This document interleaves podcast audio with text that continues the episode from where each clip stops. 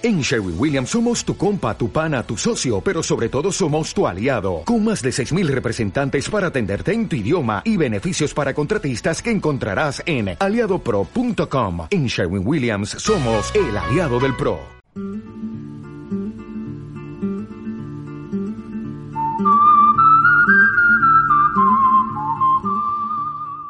La empresa que fundó Steve Jobs ha tenido básicamente tres logotipos a lo largo de su historia y casi siempre, pero no siempre, ha sido una silueta de manzana mordida. Niños de todo el mundo han aprendido la palabra en inglés Apple. Probablemente antes gracias al logotipo de la compañía que en las clases de inglés del colegio.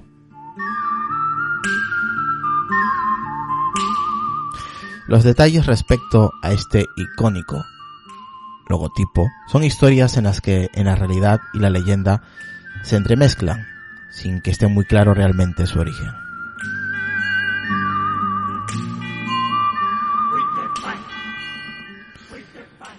Se saben muchos casos en los que los creadores reescriben la historia a su gusto para darle un toque más épico. Pero en el caso de Apple hay suficiente material y entrevistas como para que su evolución sea difícil de discutir. Incluso sobre el propio nombre, de Apple Computer. Ha habido siempre mucho debate. Hay quien dice que Steve Jobs lo propuso porque simplemente le gustaban las manzanas, otros porque podía ser un homenaje a la compañía Apple Records de los Beatles.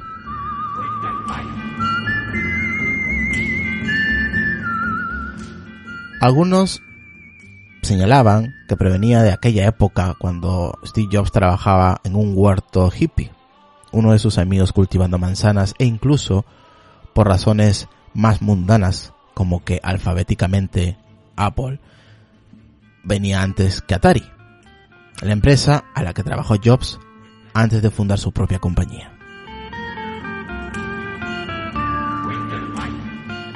El caso es que, una vez decidido el nombre de Apple Computer, había que dotarlo de una imagen, y Steve Jobs tomó parte de esos diseños de forma muy activa. Apple ha tenido básicamente tres logotipos a lo largo de su historia que han sido los siguientes.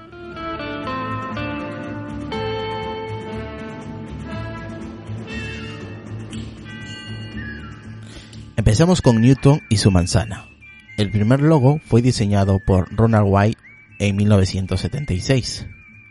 Al poco de fundarse la compañía, White es un experto desconocido al estilo del quinto Beatles al que, al que, que Jobs y Wozniak invitaron a participar en Apple.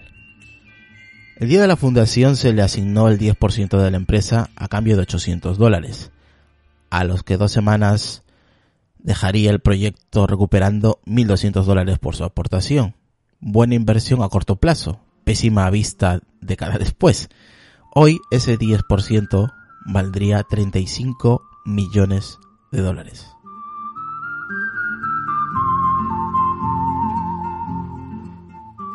El logo de Guay es un elaborado diseño a la antigua usanza, que bien podría adornar una garrafa de aceite o una botella de anís del mono.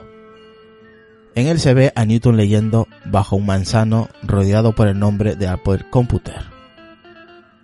Newton, una mente viajando por siempre a través de los extraños mares del pensamiento en soledad. Aparte del valor artístico que pueda tener, el logo de White era un desastre técnicamente hablando. Lo que menos se ve en él es la manzana de Apple. Es casi imposible reducirlo de tamaño sin que se perdieran los detalles e incluso el nombre de Apple Computer es difícil de leer. De ahí que Jobs lo descartara rápidamente y decidiera que necesitaban algo más profesional.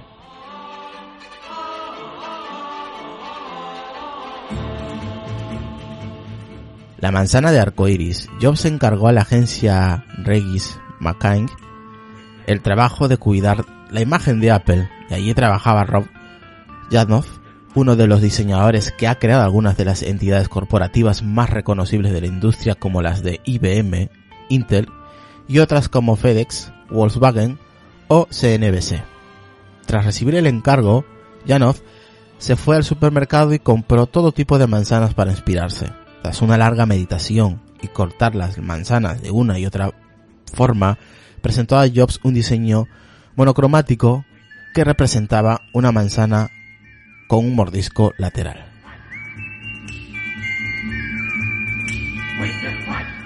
A Jobs le pareció bien, pero le dijo que había que hacerlo más colorido para humanizar la compañía. Así que Janov añadió los colores o los famosos seis colores de las bandas que todo el mundo conoce a día de hoy.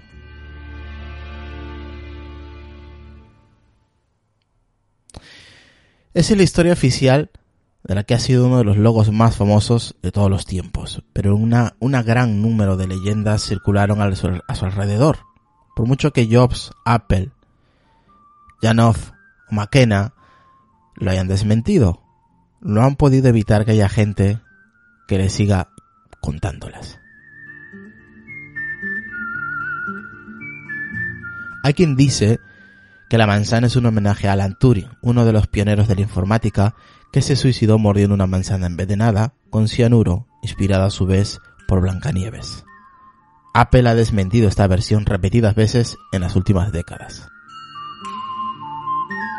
Otros ven en el arco iris de colores una referencia a la bandera de la comunidad gay, cosa que también se ha desmentido su diseño. E incluso más reciente, otros han encontrado números áureos y secuencias de Fibonacci.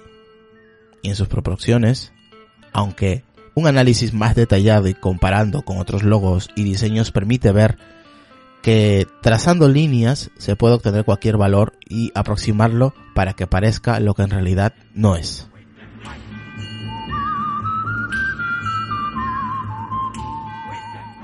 La manzana monocromática. Tras el retorno de Steve Jobs, Apple a mediados de los 90, la compañía sufrió muchos cambios. Uno de ellos fue nuevamente su logotipo. El diseño arcoiris había quedado un poco obsoleto y los expertos pronto se dieron cuenta de que era la forma de logo de Apple lo más reconocible, de modo que comenzaron a utilizar variantes en blanco y negro o tonos de gris para reemplazarlo. Los productos con la nueva imagen tenían un aspecto más serio y profesional. Y tras años de sufrimiento, resultaba fácil añadir un logo de Apple a cualquier objeto o diseño sin el problema que supone reproducir correctamente sus seis colores en los tonos preciosos.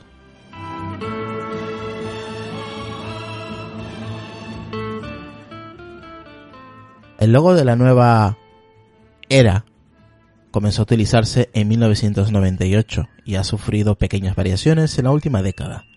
La silueta sigue siendo la misma, pero existen tres versiones principales. Una en blanco y negro y la versión aqua en tono azulado que se usó entre el 2001 y el 2003, coincidiendo con las primeras versiones de Mac OS X y la versión gris llamada Glass, que se ha utilizado desde el 2003 hasta ahora.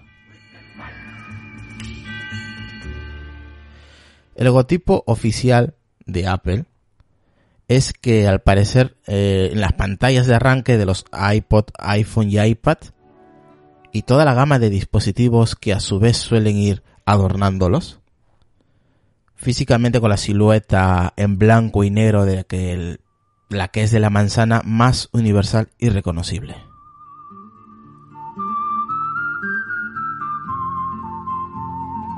Y con esto se acaba la, la historia de estas tres, tres logotipos de Apple que marcaron la historia de esta gran compañía. Curioso, pues algunas, algunas informaciones que damos en este episodio. Seguramente algunos eh, no sabrán o no tendrán ni idea y otros seguramente que, que sí saben más o menos cuál es la historia de este logotipo, aunque eh, como se ha dicho en este episodio, no hay una ciencia cierta, no hay nadie, ni Steve Jobs, ni Wozniak, ni ningún representante de, Apple que haya dicho por esta razón se llamó Apple y por esta razón hemos escogido este logo. Simplemente nunca lo sabremos.